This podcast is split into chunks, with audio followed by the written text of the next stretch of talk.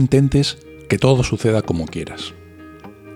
No busques que todo suceda como deseas, sino desea que todo suceda como realmente lo hace y hará. Entonces tu vida irá bien. Hola. Esta es la idea fundamental y crucial del estoicismo, filosofía de la que hablaremos hoy.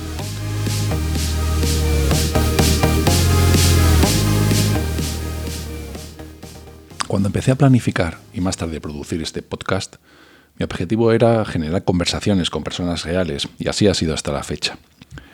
Pero leo libros uno tras otro, una media de uno a la semana como poco, y a veces si son cortos o fáciles de leer incluso me da tiempo a leer uno durante la semana y otro el fin de semana.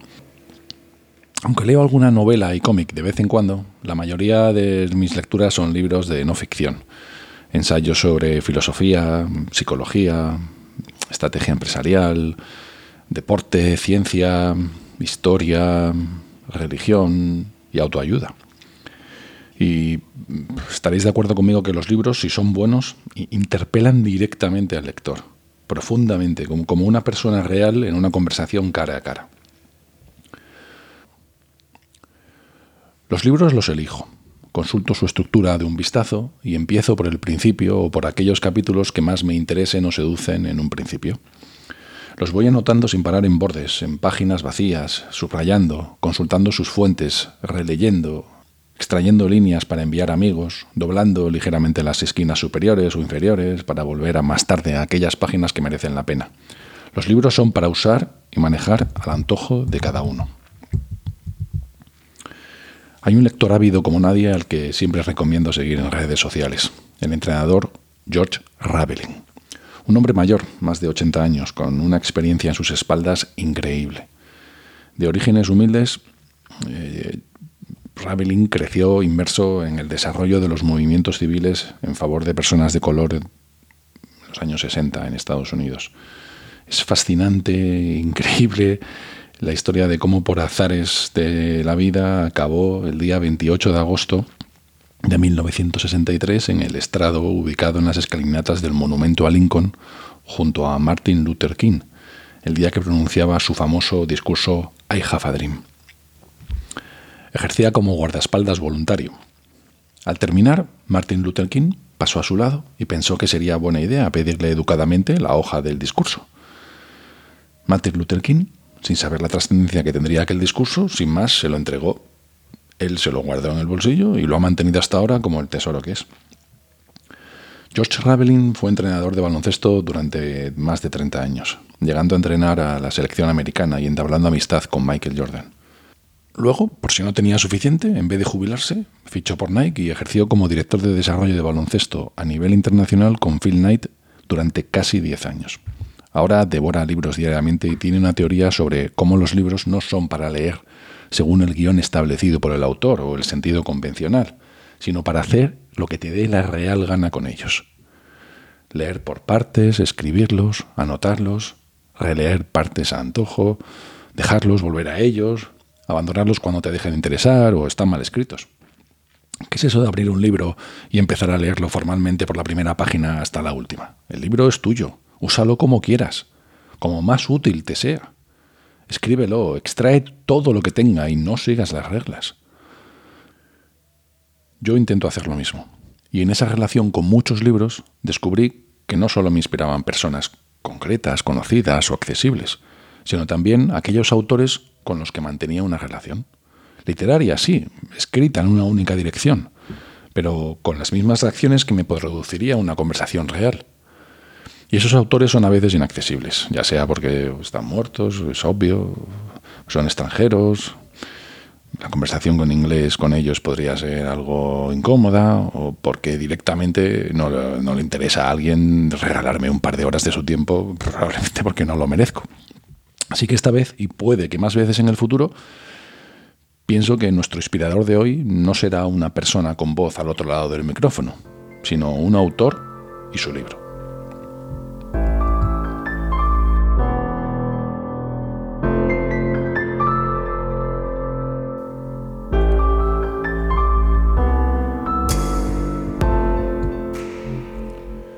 El libro con el que conversamos hoy es Cómo ser un estoico, de Massimo Pigliucci. Pero al mismo tiempo lo son los libros fundamentales que destilan la filosofía del estoicismo.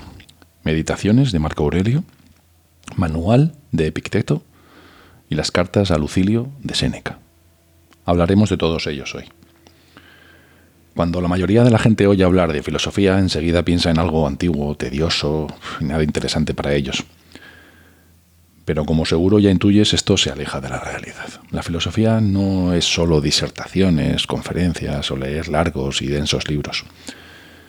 De hecho, la filosofía es algo que los hombres de acción de todos los tiempos han usado y usan para resolver sus problemas y alcanzar grandes objetivos. No en clases, sino en campos de batalla, en foros, en tribunales. Como Thoreau explicó, ser filósofo no es solo tener pensamientos profundos o complicados o fundar una escuela, es resolver los problemas de la vida, no en teoría, sino en la práctica. Este tipo de filosofía ha sido escrita y puesta en práctica por esclavos, poetas, emperadores, políticos, soldados, personas como tú y como yo, gente corriente, para ayudar en sus propios problemas y los de sus amigos, familia, sus seguidores durante miles de años. Esta sabiduría está ahí para usarla nosotros. La mejor, la mejor filosofía, según innumerables seguidores históricos y desde mi humilde punto de vista, es el estoicismo, desde siempre considerada la filosofía más práctica de todas. Por hacer un breve resumen de, historia, el estoicismo se fundó en Atenas a principios del siglo III Cristo es decir, hace 2300 años, por Zeno de Citium, pero sus más famosos practicantes fueron Epicteto, Séneca y mi preferido Marco Aurelio, del que hablaremos más después. La filosofía afirma que la virtud, que luego hablaremos, que para ellos eran cuatro, cuatro virtudes, sabiduría, valor, templanza y justicia. Ellos decían que la filosofía que la virtud es felicidad, que el juicio debe basarse en el comportamiento, en lugar de las palabras, y que no controlamos ni podemos controlar eventos externos, solo a nosotros y nuestras reacciones. La raíz del pensamiento estoico se reduce a una simplísima, aunque no fácil, forma de vivir. Coge los obstáculos de tu vida y conviértelo en ventajas. Controla lo que puedes cambiar y acepta lo que no puedas. Increíblemente todavía tenemos acceso a estas ideas, a pesar del hecho de que la mayoría de los grandes estoicos nunca escribieron para publicar. Marco Aurelio nunca tuvo intención de que sus meditaciones fueran a ser públicas, solo las escribió como a, modo de diario personal. Las cartas de Séneca fueron, bueno, eso, cartas amigos, y las ideas de Epicteto nos han llegado a través de los apuntes que tomaba uno de sus alumnos en sus clases. Y así es, a través de su ejemplo, sus actos, cómo encontramos la filosofía verdadera del estoicismo, porque aparte del estudio común de la filosofía, los estoicos eran todos gentes de acción, y no creo que sea coincidencia. Marco Aurelio era emperador del imperio más poderoso de la historia, imperio romano. Epicteto era un conferenciante, no tenía una historia cómoda, era un antiguo esclavo que logró la libertad por méritos propios. Y Séneca, Séneca era era, para empezar, uno de los hombres más ricos de Roma. Poseía muchísimas villas esparcidas por Italia que alquilaba. Fue juez, senador y consejero de Nerón. Pero a pesar de su riqueza, Séneca tenía una vida completamente estoica. Había ciertos días del año donde se iba a dormir a las calles solo para saber qué hacer en caso de perder todo su dinero. Y esto no debería ser una sorpresa. El filósofo y escritor actual Nassim Taleb, con libros tan famosos como Cisne Negro, totalmente recomendable, define el estoico como alguien que transforma sus miedos en prudencia, el dolor en información, los errores en principios y los deseos en acciones. Con esta descripción como base vemos que a, a lo largo de los siglos del estoicismo ha sido como un guía de varios de los grandes líderes de la historia. Lo han usado reyes, presidentes, artistas, escritores, empresarios, antiguos y modernos. Se dice que Federico el Grande, rey de Prusia, montaba con las obras de los estoicos en las alforjas, porque sus palabras podrían sostenerte en la desgracia. Sostenerte en la desgracia, es cierto. Montaigne, político y humanista del Renacimiento, tenía una cita de Picteto tallada en la viga del techo de su estudio donde pasaba la mayor parte de su tiempo. La cita decía, las cosas que nos preocupan no son tales, sino porque pensamos en ellas. A George Washington le introdujeron en el estoicismo sus vecinos a los 16, 17 años, y desde entonces era común que usara pequeñas obras de teatro para inspirar a sus hombres de Cato, un general romano con profundas ideas estoicas. Thomas Jefferson tenía una copia de Séneca en su mesilla de noche cuando murió. La lista es amplísima. Delacroix, el famoso artista romántico francés, era un ardiente estoico y se refería a él como la religión consoladora. Roosevelt, Theodore Roosevelt, presidente americano del siglo XIX, uno de los hombres más inspiradores que he descubierto a lo largo de los últimos años, después de su presidencia se pasó ocho meses explorando y casi muriendo en la selva del, Amazonas. Y de los ocho libros que se llevó en el viaje, uno era Meditaciones de Marco Aurelio y el otro Manual de Picteto. Para mí está claro, Teddy Roosevelt representa la templanza y autocontrol de la filosofía del estoico cuando dijo, lo que un hombre necesita no es valor, sino control de nervios, cabeza fría. Y esto solo se puede conseguir con práctica. También expresó la necesidad de acción defendida por los estoicos en su famoso discurso. Todos debemos desgastarnos u oxidarnos, todos. Mi elección es desgastarme. Aquí en España son famosos varios. Francisco de Quevedo realizó una traducción del libro de Epicteto al español. El libro se llama Epicteto y Focílides, en español con consonantes, con el origen de los estoicos y su defensa contra Putrarco y la defensa de Epicuro, contra la común opinión. Todo eso es el título. Y si analizamos a detalle la vida de Quevedo, tiene sentido que se sintiera atraído por el estoicismo. Quevedo nació cojo, con ambos pies deformes y una severa miopía. Su infancia fue solitaria, triste. Se quedó huérfano a los seis años, pero las ideas estoicas que le nutrían le convirtieron en el escritor y por tanto mayor influencer de su época. Víctor Frank, el padre de la logoterapia y terapia conductual, estuvo más de dos años en un campo de concentración de la Alemania nazi. Cuando salió de Auschwitz, Frank escribió el famoso libro donde cuenta sus experiencias. El hombre en busca de sentido. El libro demuestra cómo aún en las circunstancias más adversas podemos ser felices y ser libres de escoger nuestro propio destino. El libro es un manual de estoicismo en sí mismo. También sucede con líderes actuales. Bill Clinton relee Marco Aurelio todos los años, aunque sí, puede que no sea el mejor ejemplo. Quizás lo descubrió tarde. Wen Yibao, el ex primer ministro de China, dice que Meditaciones es uno de los dos libros con los que siempre viaja y que ha leído más de un centenar de veces. James Mattis, el secretario de Defensa de Estados Unidos hasta hace unos meses y posiblemente uno de los militares más condecorados de la historia reciente, siempre lleva consigo una copia de Meditaciones de Marco Aurelio, incluso durante misiones de guerra. No dejo de reconocer el estoicismo en multitud de libros actuales, en la pragmática de algunos políticos de altura, en empresarios, en deportistas, en amateurs. Escritores y escritoras tan famosas como J.K. Rowling, que destila estoicismo en cada página de Harry Potter, empresarios como Buffett, Gates, Amancio Ortega y seguro que muchísimas personas de vuestro entorno que encarnan estas ideas.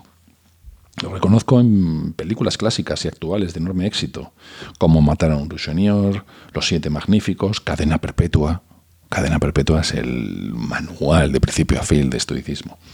Forrest Gump, Salvar al Soldado Ryan, Gladiator, Good Good Hunting, El Club de la Ducha, mm, ejemplo de Yoda en Star Wars, la última Green Book, un sinfín de películas en series también, Star Trek, bueno, con Spock como máximo exponente del estoicismo, pero también con mi admirado capitán Jean-Luc Picard, o el más actual Juego de Tronos, con frases destiladas puras del estoicismo.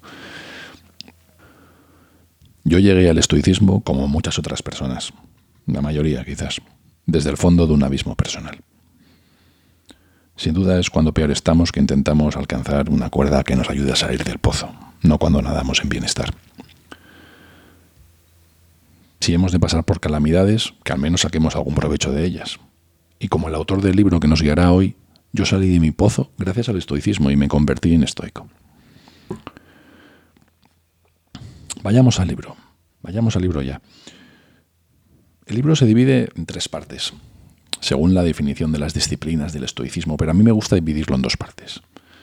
La primera en la que reflexiona sobre varios aspectos cruciales del estoicismo y la segunda en la que expone 12 medidas específicas para hacer nuestra vida mucho más valiosa. Muchos autores han intentado resumir las palabras de Séneca, Marco Aurelio, Epiteto en sencillas medidas, pero según mi opinión, Máximo consigue un resumen completo y al mismo tiempo bastante práctico y conciso.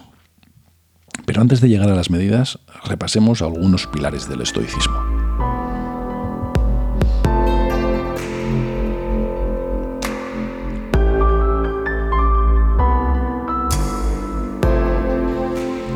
El carácter. ¿Qué es el carácter para los estoicos? Leo del libro. Epicteto y otros autores antiguos veían el carácter como un rasgo en evolución, a lo largo del desarrollo psicológico humano y fundamental para nuestra identidad. Deja de lado la toga del senador y viste unos andrajos y aparece en ese papel. Muy bien. ¿Ya no puedes desplegar una voz noble? ¿Cómo tienes que aparecer ahora? Epicteto nos recuerda que sea lo que sea que vistamos a lo largo del día, la toga del senador el traje de alguien que trabaja en Wall Street o la típica americana con coderas de profesor, el verdadero valor de una persona radica en su núcleo. Y dicho núcleo, nuestro carácter, sigue siendo el mismo sin importar el papel que desempeñemos en la sociedad, ya sea por elección, accidente o necesidad. Por eso resulta crucial para la vida social no solo trabajar para mejorar nuestro carácter, sino ser capaz de evaluar el carácter de las personas. En este sentido hay una muy buena historia sobre Diógenes el cínico. Un día, presumiblemente antes de convertirse en filósofo a jornada completa, cuando seguía siendo un banquero, nada menos, le pidieron una carta de presentación. Le dijo a su interlocutor, vamos a ver, eres un hombre, y eso se lo dirán sus ojos. Pero si eres bueno o malo, lo acabará descubriendo si tiene la capacidad de diferenciar el bueno del malo y si no tiene esa capacidad, nunca lo descubrirá aunque le escriba 10.000 cartas. En otras palabras, nuestro carácter es nuestra mejor carta de presentación. Y si se interactúa con buenos jueces de carácter, es lo único que se necesita. La integridad. Como no podía ser de otra manera, los estoicos le dan mucha importancia al concepto de integridad en la vida de un hombre o mujer. Séneca fue condenado a suicidarse por Nerón, aun pudiendo salvarse por sus amigos. Pero él optó por dar ejemplo quitándose él mismo la vida. Marco Aurelio, quien tuvo que gobernar con su hermano vago y lujurioso, siempre le defendió y nunca abusó de su poder. Leo del libro. Epicteto utilizó una metáfora marinera muy adecuada para destacar este aspecto. Para que el timonel encalle su barco no necesita los mismos recursos que para salvarlo. Si lo vuelve un poco demasiado hacia el viento, lo pierde. Sí. Y si no lo hace deliberadamente, sino por el mero deseo de llamar la atención, está igualmente perdido. En la vida pasa lo mismo. Si te quedas un poco dormido, todo lo que hayas amasado hasta entonces te abandona. Por eso mantente despierto y cuida la impresión que ofreces. No es una nimiedad lo que tienes que guardar, porque se trata del autorrespeto, el honor, la constancia, una mente tranquila, no tocada por la angustia, el miedo o la inquietud. En una palabra, la libertad. ¿A cambio de qué vas a vender todo esto? Mira que lo que vayas a comprar valga la pena. Tanto las figuras públicas como cada uno de nosotros tiene que cultivar la virtud y el carácter, pero también necesita seguir vigilante para que no naufrague el barco que dirigimos, ya sea todo un país o una vida privada. porque incluso una distracción momentánea y aparentemente inocua puede ser desastrosa. Y sobre todo, tenemos que saber lo que vale nuestra integridad. Si decidimos venderla, no debe ser barata.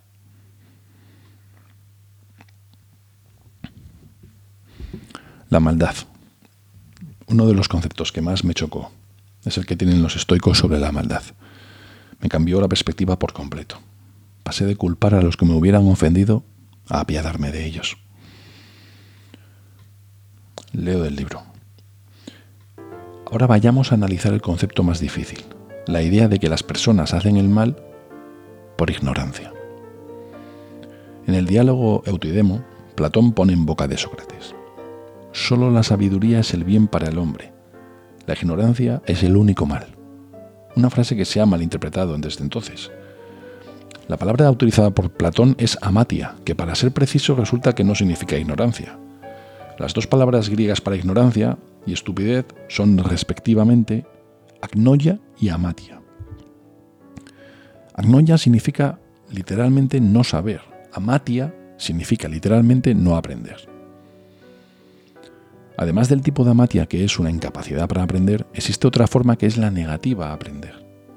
En un ensayo titulado On Stupidity, Robert Musil distingue entre dos formas de estupidez una que llama del tipo honorable, por la falta de una capacidad natural, y otra de un tipo mucho más siniestro, que llama la estupidez inteligente. La estupidez inteligente no es una enfermedad mental, aunque es muy letal. Una enfermedad peligrosa de la mente que pone en peligro la propia vida. El peligro radica no en una incapacidad para comprender, sino en una negativa a comprender. Cualquier cura o reversión de ella no tendrá lugar a través de argumentos racionales, a través de una mayor acumulación de datos y conocimientos, o a través de la experiencia de sentimientos nuevos y diferentes. En cambio, la estupidez inteligente es una enfermedad espiritual y necesita una cura espiritual. Así que parece que amatia es una palabra crucial que falta en los vocabularios inglés, castellano, actuales es lo opuesto a sabiduría, una especie de desconocimiento, de desconocimiento, de cómo tratar con los otros seres humanos, y tiene como resultado acciones terribles, perpetradas por seres humanos que en otros aspectos son perfectamente funcionales e inteligentes. Más aún, a las personas caracterizadas por la amatia no se las puede persuadir simplemente con argumentos razonados, porque comprenden el argumento pero tienen una deficiencia crucial en su carácter, que como nos han demostrado los estoicos, se ha desarrollado a lo largo del tiempo con una combinación de instintos, influencias ambientales y razón. Si algo va mal en los primeros estadios de desarrollo de una persona, es difícil que la razón por sí sola consiga rectificar la amatia resultante en un estadio más avanzado de su vida. Si alguien te ha hecho daño, incluso después de hablar con él y con sus cercanos, no llega a comprender y disculpar el origen de su maldad, no es culpa suya, sino de su desconocimiento, y por más argumentos razonados que intentemos exponer, todos serán vano, porque comprenden el argumento, pero tienen una deficiencia en su carácter crucial les impide llegar a la virtud y hacer lo correcto. Como he dicho, dignos de piedad, pero no de odio. Plegaria de la serenidad uno de los conceptos más importantes del estoicismo. Leo del libro. Señor, concédeme serenidad para aceptar todo aquello que no puedo cambiar. Fortaleza para cambiar lo que soy capaz de cambiar. Y sabiduría para entender la diferencia. Se trata de la plegaria de la serenidad. La plegaria en su forma moderna se atribuye a Reinhold Niebuhr, un teólogo americano que la utilizó en sus sermones a principios de 1934. En la actualidad es muy popular porque se utiliza en las reuniones de alcohólicos anónimos y de toda una serie de organizaciones que emplean el método de los 12 pasos. No obstante, el mismo sentimiento se puede detectar a través de los siglos y culturas. Salomón Mip Gabirol, un filósofo judío del siglo XI, lo expresó de la siguiente forma. Y ellos dicen, a la cabeza de todo entendimiento está conocer lo que puede y no puede ser, y el consuelo de lo que no está en nuestro poder cambiar. Santideva, un erudito budista del siglo VIII, escribió en el mismo sentido. Si existe un remedio cuando nos golpean los problemas, ¿qué razón hay para el abatimiento? Y si no tiene remedio, ¿qué utilidad tiene abatirse? Pero existe una versión aún más antigua. Haz el mejor uso posible de lo que está en tu poder y toma el resto como acontezca. Algunas cosas dependen de ti y algunas cosas no dependen de ti. Nuestras opiniones dependen de nosotros y nuestros impulsos, nuestros deseos, aversiones, en definitiva, todo lo de que dependa de nuestras actuaciones. El cuerpo no depende de nosotros. Nuestras posesiones, ni la reputación o los cargos públicos o todo lo que no dependa de nuestros actos. Estas palabras se encuentran en el manual de Epicteto justo al principio. Uno de los argumentos principales de Epicteto es que tenemos una extraña tendencia a preocuparnos y concentrar nuestras energías precisamente en aquellas cosas que no podemos controlar. En cambio, los estoicos afirman que deberíamos prestar atención a los parámetros en la ecuación de la vida que verdaderamente controlamos o podemos influir. Otra metáfora estoica, planteada por Cicerón, nos puede ayudar a ilustrar esta idea. Consideremos a un arquero que intenta dar en el blanco. Cicerón explica que el arquero tiene una serie de factores bajo su control. Ha tomado la decisión de la frecuencia e intensidad de los entrenamientos. Ha elegido el arco, una flecha en función de la distancia y el tipo del blanco. Ha apuntado lo mejor que ha sido capaz y ha escogido el momento preciso en que debía soltar la flecha. En otras palabras, si ha sido un arquero consciente, lo ha hecho lo mejor que ha sabido hasta que la flecha ha abandonado el arco. Ahora la cuestión es, la flecha dará en el blanco. Está claro que eso ya no depende de él. Al fin y al cabo, una racha repentina de viento puede alterar el vuelo de la flecha, que puede fallar completamente el blanco. O algo puede interponerse de manera inesperada entre el arquero y el blanco, por ejemplo, un carruaje que pase en ese momento. Finalmente, el propio blanco se puede apartar para evitar el arma voladora, en especial si el blanco es un soldado enemigo. Por eso Cicerón concluía que aceptar en el blanco se puede escoger, pero no se puede desear. Una afirmación en apariencia superficial, cuyo significado debería estar bastante claro en este momento ya. El arquero estoico ha decidido conscientemente intentar acertar en el blanco y ha hecho todo lo que está en su poder para lograr el objetivo. Pero también está dispuesto a aceptar con ecuanimidad la posibilidad de un resultado negativo, porque el resultado nunca estuvo enteramente bajo su control otras variables han entrado en juego, como ocurre en casi todo lo que decidimos hacer. Muchos de los iniciados del estoicismo podríamos confundir esto con resignación, pero nada más lejos de la realidad. El estoicismo se malinterpreta con demasiada frecuencia como una filosofía pasiva, pero la resignación va precisamente no solo contra lo que los propios estoicos decían, sino también, y esto es lo más importante, contra lo que practicaban. Los estoicos que conocemos eran maestros, políticos, generales, emperadores, es decir, el tipo de personas que difícilmente hubieran podido caer en un letargo fatalista. Más bien eran lo bastante sabios como para plantear la distinción entre sus objetivos internos, sobre los que tenían control, y los resultados externos, sobre los que podían influir pero no controlar. Como afirma la plegaria de la serenidad, conocer esta diferencia es el sello distintivo de una persona madura y sabia. aquí y ahora. La dicotomía del control del estoicismo te lleva rápidamente a valorar el aquí y ahora. A continuación, uno de los pasajes que más me impactó del libro. Lo que importa es la idea básica de la dicotomía del control y sus implicaciones. Si tomamos en serio esta idea, resulta que la mayor parte de las cosas no están realmente bajo nuestro control desde temas pequeños o insignificantes hasta los verdaderamente importantes. La consecuencia lógica de esta comprensión, que también recibe el respaldo del budismo y otras tradiciones, debería ser la práctica de no encariñarse con las cosas y las personas. Esta es una idea complicada y otra fuente de malas interpretaciones habituales del estoicismo. Así es como me lo explicó Epicteto de una manera bastante franca. Más tarde me di cuenta de que pretendía aturdirme por un momento para permitir que mi mente se abriera un poco y adoptara una noción que hasta entonces me había sido ajena. Epíteto decía, ¿cuál es el entrenamiento adecuado para esto?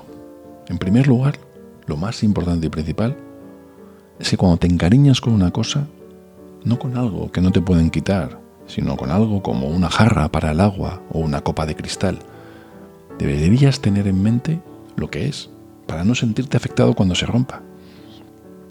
Lo mismo debería ocurrir con las personas.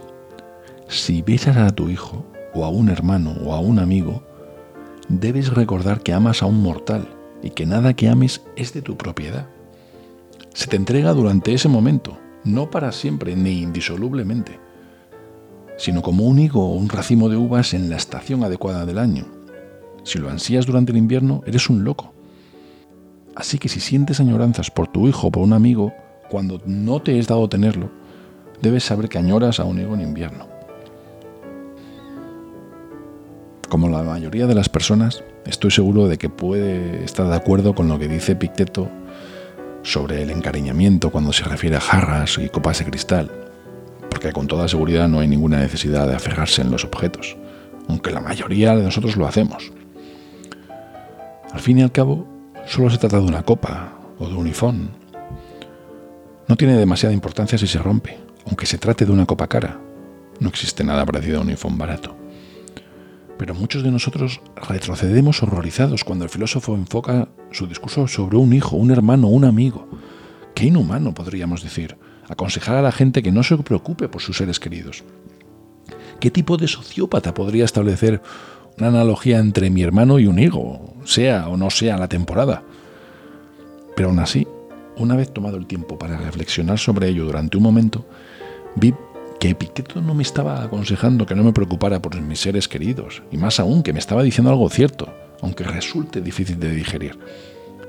El estoicismo se originó y desarrolló en una época de inestabilidad política. La vida de las personas podía cambiar radicalmente en un instante y la muerte le podía llegar a cualquiera, a cualquier edad. Incluso el emperador Marco Aurelio, que vivió en el apogeo del poder romano, tuvo su cupo de desgracias. De sus trece hijos, solo un hijo y cuatro hijas sobrevivieron a su padre. Y se trataba de una familia que disponía de todas las comodidades materiales, la mejor comida y la, atención médica de mayor calidad disponible en aquella época. El médico personal de Marco Aurelio era Galeno, uno de los médicos más famosos de la antigüedad y de la historia. El propio Epicteto adoptó al hijo de un amigo, salvando al chico de lo que habría sido una muerte segura. Así que está claro que el filósofo sentía compasión por otras personas y se preocupaba por ellas, aunque no tuviera una relación de consanguinidad. Lo que me estaba explicando Epicteto era que es mejor mirar a la cara a las realidades de la vida con valor, y que la realidad incluye el hecho de que nadie es inmortal, nadie es nuestro en el sentido de propiedad de él o de ella. La comprensión de este hecho no es solo una manera de mantener la cordura cuando muere un ser querido o un amigo estimado se va a otro país. En aquella época el exilio era muy habitual, lo mismo que en la actualidad lo es la migración por motivos económicos o para escapar de la violencia. Encarar esta realidad también nos recuerda que debemos disfrutar de la compañía y el amor de otros seres humanos cuanto sea posible mientras podemos, intentando con todas nuestras fuerzas no darlos por supuestos. Porque la realidad es que un día nosotros y ellos nos habremos ido, y la única temporada correcta para apreciarlos habrá pasado. Siempre vivimos It en nunc, aquí y ahora. Ira y ansiedad. Ya para los estoicos, como en la vida moderna, la ira y la ansiedad eran dos de las grandes plagas de la sociedad. La actitud respecto a la ira, Epicteto la explica mediante la metáfora del ladrón de una lámpara. Leo del libro. Ayer tenía una lámpara de hierro al lado de los dioses de mi hogar y al oír un ruido corrí hacia la ventana. Descubrí que se habían llevado la lámpara. Razoné conmigo mismo que el hombre que se la había llevado cedió ante algún sentimiento plausible. ¿A qué conclusión llegué? Mañana, me dije, encontraré una de cerámica. Perdí mi lámpara, porque, en cuanto a vigilancia, el ladrón era un hombre más fuerte que yo. Pero consiguió su lámpara a un cambio de un precio. Por una lámpara se convirtió en un ladrón, Por una lámpara rompió su fe. Por una lámpara se convirtió en un bruto. Como es habitual, hay muchas cosas concentradas en lo que está diciendo Epiteto y me llevó una larga reflexión sobre sus palabras antes de comprender totalmente lo que querían decir. En primer lugar, destaquemos que no está consternado o enfadado, sino que se centra en los hechos. Más aún, llega inmediatamente a un par de conclusiones pragmáticas. Que lo que había perdido se podía reemplazar con facilidad, cuando dice mañana buscaré otra lámpara, y que si quería evitar otro robo, quizá debería optar por un objeto más barato pero igual de eficaz, una lámpara de cerámica en lugar de una de hierro. Porque no vale la pena ganar a un ladrón en el juego de la vigilancia. Después se centran en análisis del significado más profundo del incidente. Epiteto reconoce que el ladrón debe haber actuado cediendo a algún sentimiento plausible. Debió considerar que lo que estaba haciendo valía el precio que debía pagar. Pero nuestro sabio no está de acuerdo con la decisión del ladrón, cuya conclusión considera altamente cuestionable. Ha conseguido una lámpara de hierro, pero en la transacción ha perdido algo mucho más precioso, su integridad. El libro sigue más adelante sobre la ansiedad. ¿Por qué nos ponemos tan ansiosos con tantas cosas? Cuando veo a un hombre en estado de ansiedad me digo, ¿qué puede desear este hombre? Si no quería algo que no está en su poder, ¿cómo es posible que siga estando ansioso? Aunque los estoicos no desarrollan el concepto del mantra, aconsejaban constantemente a sus seguidores que tuvieran a mano frases sencillas y concisas a las que pudieran recurrir en cuanto preveían un problema. De hecho, todo en el manual de Epiteto, el resumen de Arriano de las estaciones de Epiteto, de hecho, todo el manual de Epiteto se puede considerar un manual de recordatorios rápidos en los puntos fundamentales para usar en función del momento. Y Séneca aconsejaba explícitamente respirar hondo y salir a dar un paseo alrededor de la manzana en cuanto se empezase a sentir el aumento incontrolable de la rabia. También decía en las cartas a su amigo Lucilio, que es bueno realizar ejercicio con regularidad, incluso en la vejez, no solo porque el ejercicio sirve para mantener el cuerpo en buena forma, sino porque tiene un efecto calmante sobre la mente. He descubierto que todos estos consejos son muy efectivos. Mi reacción inmediata favorita, siempre que siento que estoy empezando a perder el control, es excusarme, retirarme a un lugar tranquilo donde pueda respirar hondo durante un rato, con un cuarto de baño suficiente, y repetir mentalmente mi manta preferido. Aguante y paciencia que es una de las frases habituales de Epiteto.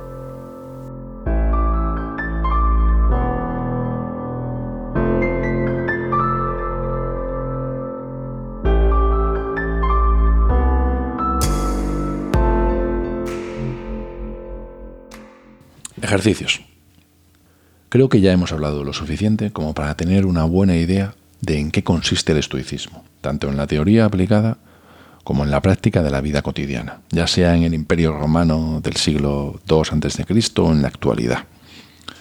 Entonces, ¿cómo se supone que debemos experimentar hoy en día el estoicismo como una filosofía viva? No existe una sola manera, ni un conjunto fijo de doctrinas que se parezcan en nada a un catecismo religioso que se pueda seguir, lo que me parece de hecho positivo. Pero hay personas, como yo mismo y los autores de varios libros recientes sobre el estoicismo, que han desarrollado una práctica basada en una combinación de lo que se puede encontrar en textos antiguos, técnicas modernas derivadas de terapia conductual y lo que nos funciona o no desde el punto de vista individual. Diferentes enfoques del estoicismo funcionan mejor para personas diversas. Así que lo mejor es tomar los consejos que se presentan a continuación en el libro como un conjunto de sugerencias, no como unas reglas rígidas a las que aferrarse sin importar las circunstancias de cada uno para mí son ejercicios que yo sigo y que repaso casi diariamente. Y si a alguien le sirve mi experiencia, a mí me han servido para afrontar situaciones complejas de la mejor manera posible. Tener más valor, mejorar mi templanza, ser más justo. El libro detalla 12 ejercicios, pero a mí, a mí personalmente, me han resultado prácticos estos cuatro. Uno recordar la frugalidad de las cosas. En el caso de las cosas particulares que te gustan o te benefician, o a las que has cogido cariño, recuerda lo que son. Empieza con cosas de poco valor. Si te gusta la porcelana, por ejemplo, di, me gusta una pieza de porcelana. Cuando se rompa, no te sentirás desconcertado. Cuando le des un beso a tu esposa o hijo, repite, estoy besando un mortal. Así no te sentirás tan desconsolado cuando te los arrebaten. Este pasaje tan famoso del manual de Picteto conmociona cuando se oye por primera vez. Se trata de uno de los trozos más malinterpretados de la sabiduría estoica, a veces incluso conscientemente. Por eso es muy importante que lo comprendamos adecuadamente. La parte problemática, por supuesto, no es lo que Epicteto dice de la pieza de porcelana, sino la parte siguiente centrada en la esposa o el hijo. Si Epiteto se hubiera quedado con el primer ejemplo, creo que todos lo habríamos tomado como un recordatorio razonable de que no debemos encariñarnos con las cosas. Quizá podría ser incluso una advertencia del siglo II contra el consumismo. El consumismo no es una invención nueva, había bastante en la época del Imperio Romano, para aquellos que como hasta ahora, por supuesto, podían permitirse el consumo. Sin embargo, la segunda parte revela una visión realmente profunda de la condición humana y es lo que Epicteto intentaba insuflar en sus alumnos. Lejos de aconsejarnos que no nos preocupemos, a pesar del no te sentirás tan desconsolado de la traducción, que inevitablemente pierde parte de intensidad del original griego, nos aconseja que cuidemos y apreciemos mucho lo que tenemos ahora, precisamente porque el destino nos lo puede quitar mañana. Ejercicio 2. Aplicar la cláusula de reserva. Piensa en personas que son demasiado frágiles para enfrentarse incluso al más pequeño de los desafíos de la vida, porque se permitieron ser frágiles. Siempre han asumido que por supuesto las cosas irán bien, porque las cosas malas solo les ocurren a las demás personas, posiblemente porque de alguna manera se lo merecen. Por el contrario, como estoicos, debemos aplicar la cláusula de reserva a todo lo que hacemos e incluso utilizarla como un mantra personal. Si lo permite el destino. Si lo permite el destino. Existe una bonita analogía en la tradición estoica que explica este tema. Se atribuye a Crisipo, uno de los tres cabezas de la estoa de Atenas original y supuestamente se reproducía en uno de los volúmenes perdidos del manual de Epiteto. Imaginemos un perro que está dado a un carro. El carro empieza a avanzar en la dirección que quiere el cochero, pero desde luego no en la que quiere el perro. Ahora bien, la correa es lo bastante larga como para que el perro tenga dos opciones. Puede seguir con cautela la dirección que tome el carro, sobre la que no tiene ningún control, y de esta manera puede disfrutar del viaje, incluso tendrá tiempo para explorar los alrededores y ocuparse de alguno de sus asuntos. O puede resistirse obstinadamente al carro con todas sus fuerzas y acabar arrastrado, golpeado y gañendo durante el resto del viaje, acumulando mucho dolor y frustración y perdiendo el tiempo en un esfuerzo inútil y decididamente desagradable. Los humanos somos, por supuesto, el perro el universo sigue girando de acuerdo con la voluntad de Dios, si uno tiene implicaciones religiosas, o con la sucesión de causas y efectos cósmicos. Pero tenemos cierto espacio de maniobra. Mientras uno está vivo y bien, puede elegir si disfruta del viaje, aunque siga siendo consciente de las limitaciones que tiene, y sabe lo que quiere hacer, siempre lleva consigo una gran advertencia, si el destino lo permite. Ejercicio 3. Alterizar. Podemos familiarizarnos con la voluntad de la naturaleza al recordar nuestras experiencias comunes. Cuando un amigo rompe un vaso decimos rápidamente, oh, mala suerte. Entonces resulta razonable que cuando se rompe uno de tus vasos lo aceptes con el mismo espíritu paciente. Pasando a asuntos más serios, cuando muere la esposa o el hijo de alguien, todos decimos rutinariamente, bueno, eso es parte de la vida. Pero si está implicado alguien de nuestra familia, entonces pasamos al pobre, pobre de mí. Haríamos mejor en recordar cómo reaccionamos cuando una pérdida similar afligió a los demás. Este ejercicio resulta fascinante. Epiteto nos recuerda aquí la visión diferenciada que tenemos de un acontecimiento cuando ha afectado a otras personas y cuando el mismo hecho nos afecta a nosotros. Naturalmente es mucho más fácil mantener la ecuanimidad, que lo vuelvo a repetir, no se debe confundir con la impasibilidad. Cuando pequeños inconvenientes o incluso desastres les ocurren a los demás y no a nosotros. Pero en realidad, ¿por qué? ¿Qué nos hace pensar que somos los preferidos especiales del universo o que deberíamos serlos? Alterizar, detach en inglés, es uno de los lemas de mi admirado Joko Willink. Detach, detach, detach ante cualquier problema. En estado de confusión, ira, ansiedad, duda. Me imagino como un espíritu observándome desde un par de metros de altura, intentando separarme de la situación, intentando separar la situación de mis emociones, sentimientos e impulsos, y así tomar mejores decisiones. Ejercicio 4. Hablar poco y bien. Deja que el silencio sea tu objetivo en la mayoría de las ocasiones. Di solo lo que sea necesario y sé breve. En las raras ocasiones en que te pidan que hables, habla, pero nunca sobre banalidades como gladiadores, caballos, deportes, comida, bebida, todos ellos temas vulgares. Sobre todo, no cotillees sobre otras personas, alabándolas, culpándolas o comparándolas. Es posible que en la actualidad no hablemos demasiado sobre gladiadores, pero hablamos sobre las estrellas del deporte, el cine, la música y otras celebridades. ¿Por qué tenemos que apartarnos de estas charlas o al menos caer en ellas lo menos posible? Porque están básicamente vacías. ¿Por qué tenemos que preocuparnos por lo que están haciendo los Kardashian? Cualquier otra celebridad del momento. Decir que el interés en este tipo de temas es la marca distintiva de una mente bastante superficial suena elitista, por supuesto, y por ello disgusta nuestra sensibilidad moderna. Pero solo porque hemos sido condicionados para pensar que el diálogo serio es aburrido y que en cualquier caso requiere más conocimientos y atención de los que la mayoría de nosotros asociamos con una buena conversación. Esto, sin embargo, no ha sido siempre cierto. La segunda lista de Piteto los temas de conversación que deberíamos evitar por encima de todo, se centra en el cotilleo y los juicios de valor sobre las personas. Esta lista requiere un análisis más detenido. El cotilleo probablemente evolucionó a lo largo del tiempo como una vía para que la gente siguiera el rastro, por decirlo de alguna manera, de los miembros de su tribu, lo que resulta muy útil cuando la supervivencia depende de la fiabilidad o no de los que nos rodean. Aunque incluso en la sociedad moderna tenemos la necesidad de evaluar a las personas con las que interactuamos para decidir si podemos confiar en ellas como pareja, amigos, socios en los negocios, compañeros de trabajo y otros aspectos similares. Probablemente lo mejor es hacerlo directamente, en persona, basándonos en lo que la persona en cuestión dice y en especial en lo que hace. Dedicarse al cotilleo y juzgar a las personas que no están presentes para defenderse simplemente no parece que sea algo virtuoso. Y la idea estoica es que nos rebajamos siempre que nos dedicamos a estas actividades.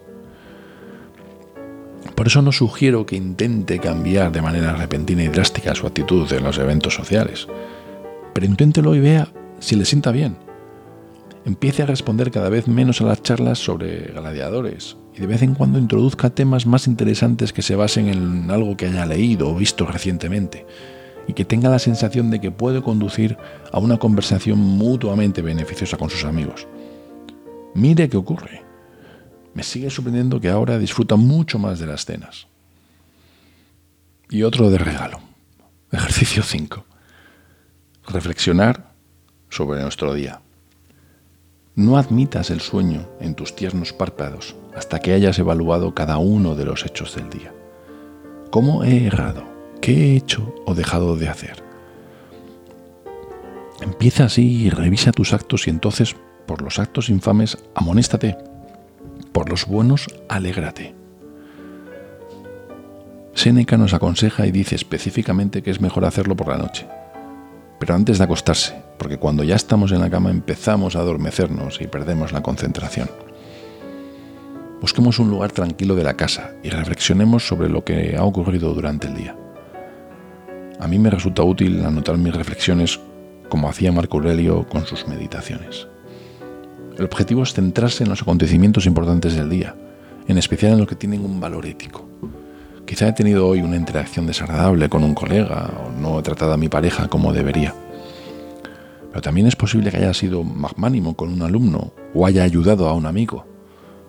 Para cada uno de estos tipos de hechos redacto un par de líneas en mi diario filosófico. Añado un comentario tan desapasionado como sea posible.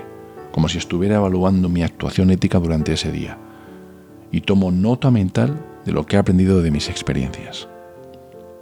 Llegados a este punto, honestamente no puedo hacer nada mejor que ofrecerles una pequeña prueba de Séneca en persona, seguramente el más convincente y elegante de los autores estoicos. El espíritu se debe examinar a diario. Era la costumbre de Sextio, cuando el día había acabado y se había dispuesto para descansar, preguntar a su espíritu, ¿cuáles de tus malas costumbres has curado hoy? ¿Qué vicio has controlado? ¿En qué aspecto eres mejor? La ira cesará y se volverá más amable si sabe que cada día tendrá que comparecer ante el tribunal. ¿Qué puede ser más admirable que esta manera de analizar la totalidad de los acontecimientos del día? Qué dulce es el sueño que sigue este autoexamen.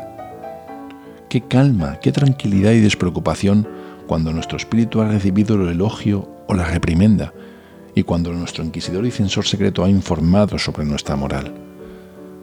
Yo utilizo este privilegio y diariamente defiendo mi causa ante mí mismo.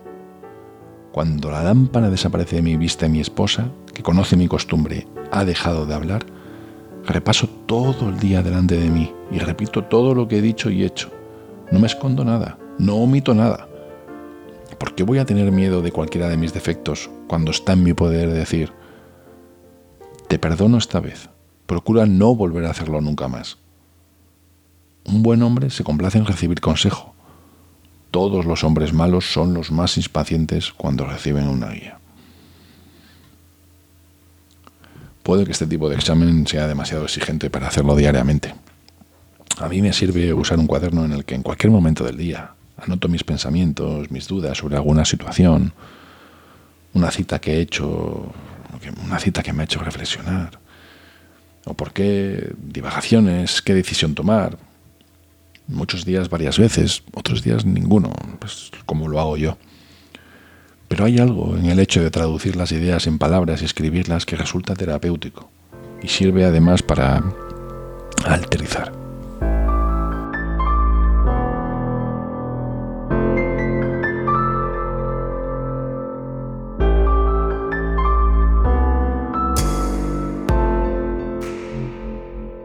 He dejado para el final mi estoico preferido, James Stockdale. 9 de septiembre de 1965. La implicación norteamericana en la guerra de Vietnam había empezado en serio durante el año anterior, tras el extraño incidente del Golfo de Tonkin. Los buques de guerra estadounidense abrieron fuego contra la nada en medio de la noche y el presidente Lyndon Johnson lo utilizó como la excusa oficial para empezar los bombardeos de represalia contra Vietnam del Norte. Al oír las noticias, Stockdale, que era comandante del Escuadrón de Caza 51 de la Armada de Estados Unidos y que estaba destinado en ese momento en Tonkin, comentó, ¿Represalia por qué?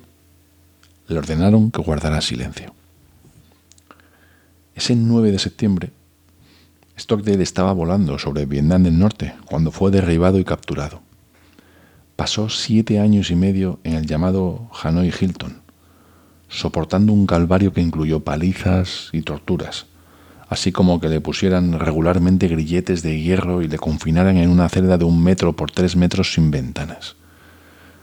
A pesar de estas circunstancias increíblemente difíciles, Stockdale consiguió organizar a sus compañeros en prisión, creando e imponiendo un código de conducta para regular su comportamiento.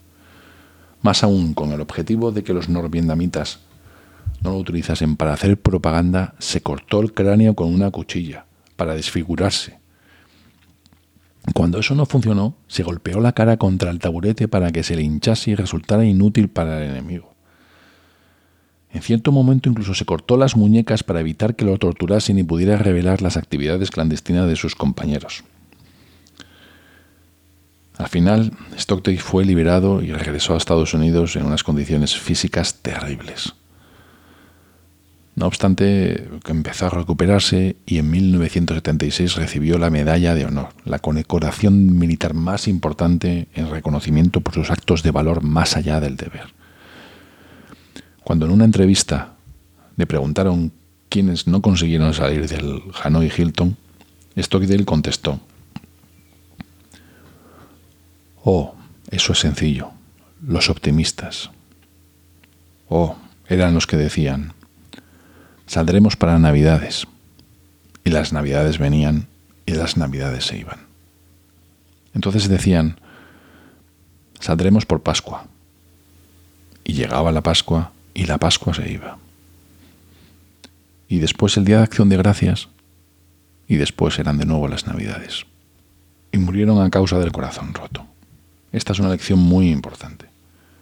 Nunca se debe confundir la confianza en que al final triunfarás, que nunca puedes permitirte el lujo de perder, con la disciplina para enfrentarse a los hechos más brutales de la propia realidad actual, sea cual sea. El entrevistador se refirió a esto como la paradoja Stockdale, pero también habría podido atribuirla a su fuente original, Epicteto. En 1959 la Armada había enviado a Stockdale a estudiar a la Universidad de Stanford para seguir un máster en Relaciones Internacionales y sorprendentemente en pensamiento marxista comparado. Como se aburría bastante con sus estudios oficiales, realizó una incursión en el Departamento de Filosofía. Allí conoció a un profesor, Phil Reinlander, que cambió profundamente la vida de Stockdale. El estudiante de la Armada se apuntó al curso de, de de dos semestres, los problemas del bien y del mal, a mediados del primer semestre. A fin de recuperar el tiempo, el profesor le ofreció a Stockdale una tutoría personal en su despacho para alcanzar el nivel de los demás estudiantes. En su última sesión, Rhinelander cogió un ejemplar del manual de Picteto y se lo entregó a Stockdale diciéndole, como militar creo que tendrá un interés especial en él. Federico el Grande nunca salía de campaña sin un ejemplar de este manual en su equipaje. Stockdale acabó leyendo muchísimas veces el manual y después reconoció que Epicteto le había salvado la vida en Vietnam al proporcionarle la fuerza moral para superar su calvario, así como la lucidez racional para ver lo que podía y lo que no podía hacer durante el mismo. Fue una aplicación terrible de la ecotomía estoica del control. Se trata de una historia humana personal sobre la que todos deberíamos reflexionar. Stockdale comprendió una verdad importante sobre la guerra que se aplica a la vida. Mantener la moral alta y conservar el autorrespeto son más importantes que los hechos sobre el terreno, ya sean las armas de ambos bandos, en el caso de la guerra o circunstancias de nuestra vida cotidiana. No obstante, hacerlo implica un juego mental y por eso es tan útil el estoicismo. Se trata de uno de los grandes juegos mentales centrales en mantener la moral alta y el autorrespeto. La primera prueba real para Stockdale llegó cuando fue derribado aquel 9 de septiembre. En sus propias palabras. Después de saltar, tuve unos 30 segundos para realizar mi última declaración en libertad antes de aterrizar en la calle principal de la pequeña aldea que tenía justo debajo. Y así me susurré a mí mismo. Me quedan por lo menos cinco años por delante. Estoy abandonando el mundo de la tecnología y entrando en el mundo de Epicteto. ¿Qué ocurre con la vida ordinaria? En la que es muy difícil que la gente tenga que enfrentarse a situaciones tan extremas o mostrar semejantes niveles de valor y resistencia. Se trata de una buena pregunta, pero la respuesta es bastante sencilla. Al oír estas grandes gestas, no solo nos inspiramos con lo que pueden hacer los seres humanos en su mejor momento, sino que implícitamente nos recuerdan lo fácil que es en realidad la mayor parte de nuestra vida.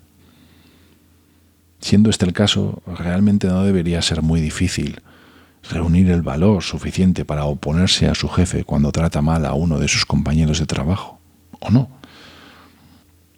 Quiero decir que lo peor que puede ocurrir es que te despidan, no que te lo coloquen en un confinamiento solitario y te torturen. ¿Qué dificultad existe en realidad para actuar de una manera honesta en el transcurso de la vida cotidiana, teniendo en cuenta que no nos arriesgamos a una derrota militar y a la perspectiva de suicidarnos para salvar nuestro honor? Y aún así, imagina cómo mejoraría el mundo si todos mostrásemos cada día solo un poco más de valor, un sentido de la justicia ligeramente más acusado, más templanza, más sabiduría. El planteamiento estoico es que oír hablar de personas como Stockdale y los otros que nos hemos encontrado nos ayuda a poner las cosas en perspectiva, es decir, a convertirnos en seres humanos ligeramente mejores de lo que ya somos.